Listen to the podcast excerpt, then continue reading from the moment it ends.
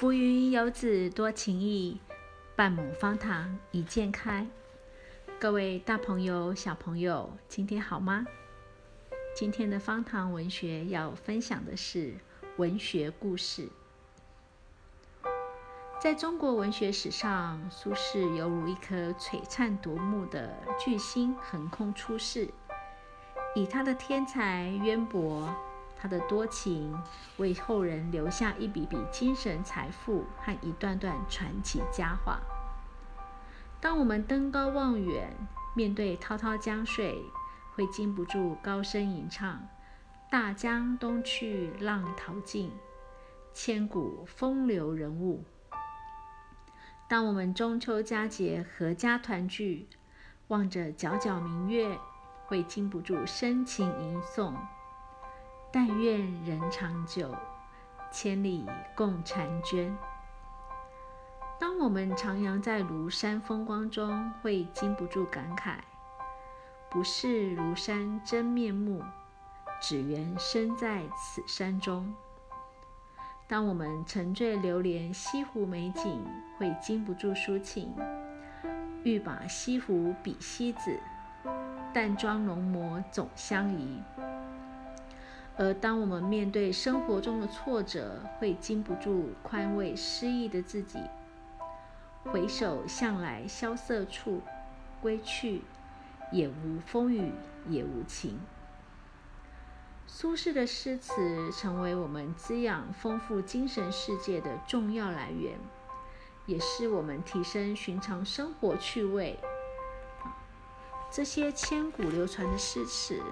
是苏轼的伟大文学成就。他不只有文学的成就，还在政治上获得很大的成功。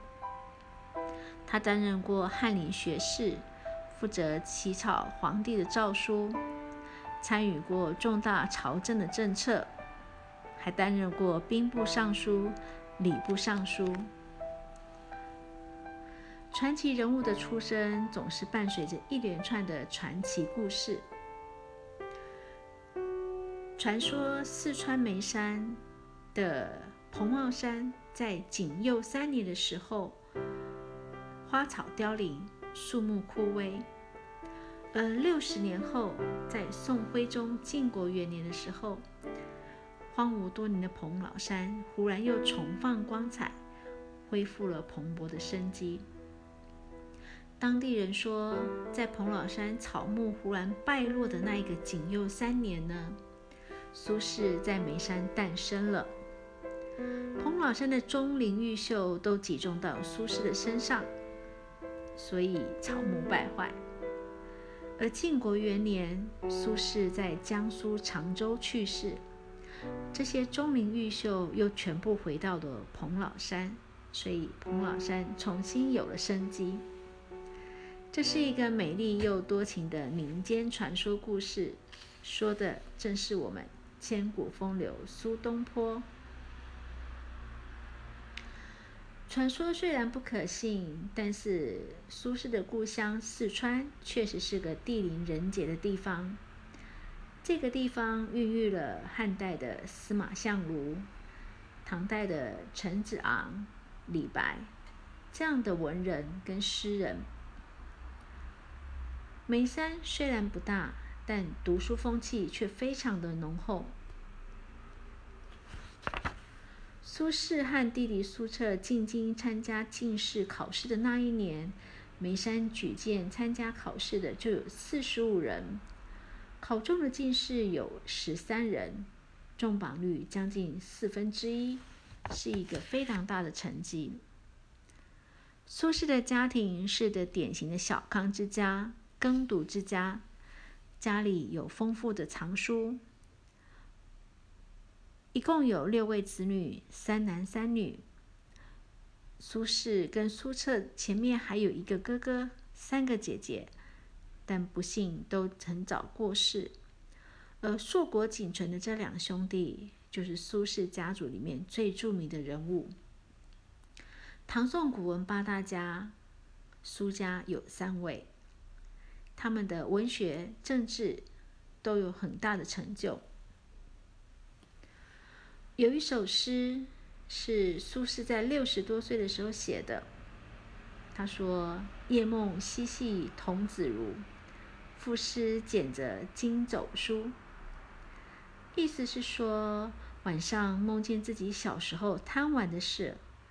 父亲对学习监督的很严格，按照学习计划，当天应该读完《春秋》这本书，结果才读到桓公庄公，不到三分之一，心里很担心父亲来检查这个家庭作业，所以总是感到提心吊胆、不踏实，就好像嘴里挂着鱼钩的小鱼一样，焦虑不安。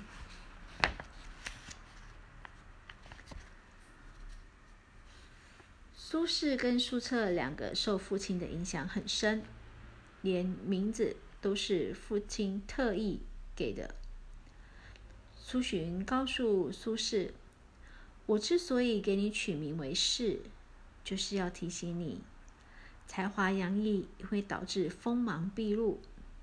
士指的是车厢前面的横木，是让你扶手的。”所以锋芒毕露就有可能会招致记恨，所以希望你能够收敛光芒，像士一样，在车子前面是一个很重要的位置，但却知道掩护、保护自己。苏轼的父文学成就得到父亲的很大的真传，而母亲是。对苏轼的成长有很重要的因素。苏轼的母亲陈夫人是出身官宦之家，文化素养深厚，个性仁慈果断，给了一个苏轼很好的人格教育。苏轼对母亲的孝顺呢？母亲个性果敢坚毅，又仁慈善良。家里的庭院种满各式各样的花草树木，这样的生机蓬勃，有许多鸟雀会来这里休息。苏轼和小伙伴看到这么多鸟雀来家里休息，很高兴。可是母亲却担心小孩子不懂事，会弄伤这些小鸟，于是下令禁止小朋友去抓这些小鸟。如此一来，这些在家里的小庭院的鸟越来越多，有时候有些胆子大的小鸟甚至把窝筑在很低矮的树枝上。苏轼兄弟他们就很喜欢逗弄这些小鸟，给他们喂食。苏轼说：“喜我先君子，仁孝行于家。”这指的是陈夫人苏轼母亲的个性。这是一个小故事。对于苏轼的父亲，对于他的学业方面严格督促，而在品德道德上有母亲的悉心教导，苏轼也很坚强的用毅力去学习他。所谓的下功夫，就是要打好扎实的基础。苏轼曾经把一百卷的《汉书》手抄了三遍，《汉书》的字有多少呢？将近七十五万个字。写了三遍，这需要花多少多少的时间呢？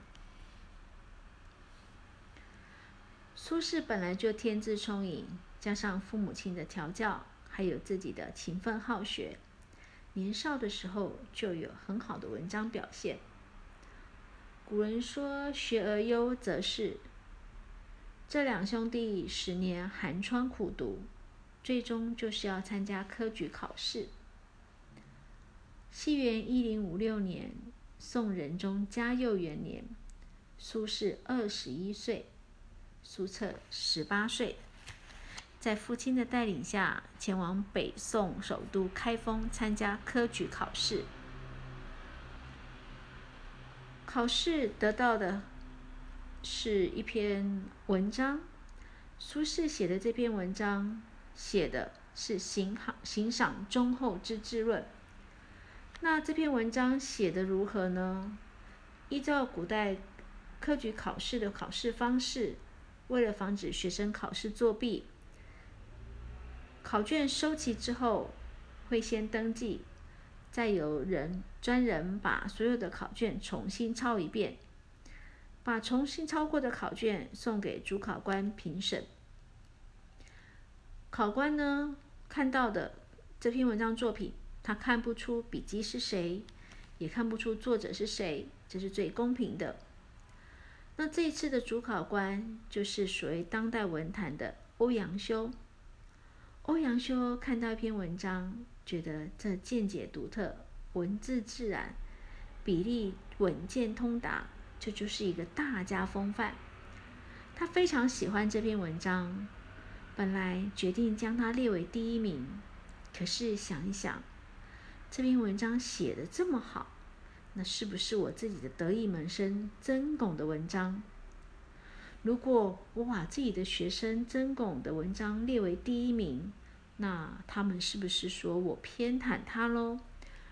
为了维护考试的公平，所以欧阳修决定忍痛割爱，将这篇文章列为第二名。放榜之后，欧阳修才发现，原来第二名这篇文章作品并不是真狗，而是从眉山来的那个小伙子。这个人就是苏轼。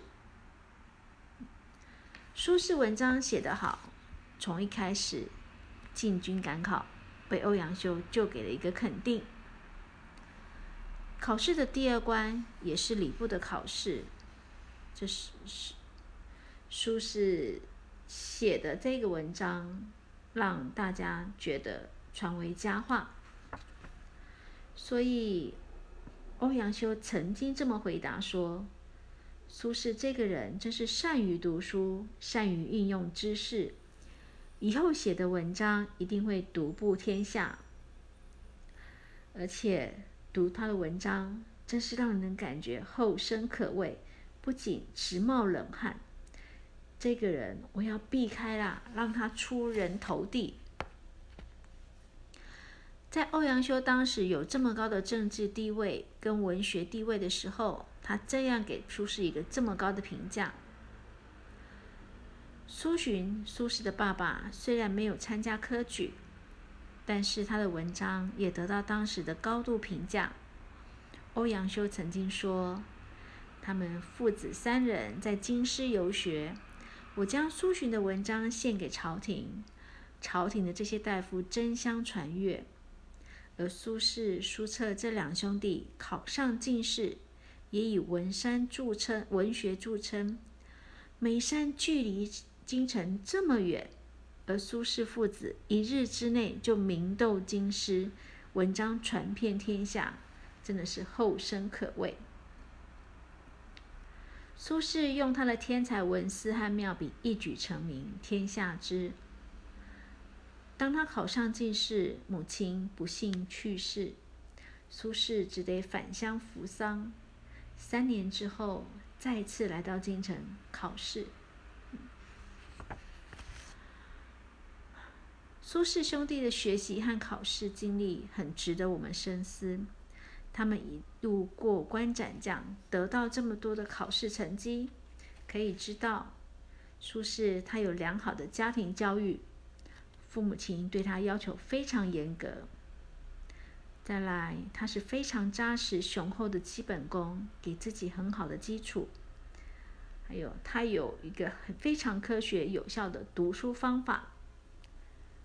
而且善用知识，灵活的运用它。再来，人生的关键时刻，欧阳修对他的提拔，这样多的因素结合在一起，造就这一个二十一岁成名的苏轼少年成名。这是今天为大家分享的文学故事。下一次我们就继续讲东坡。透过科举步入仕途，开始为官，在朝为官的故事。今天的文学故事为您分享到这，祝你有个美好的一天。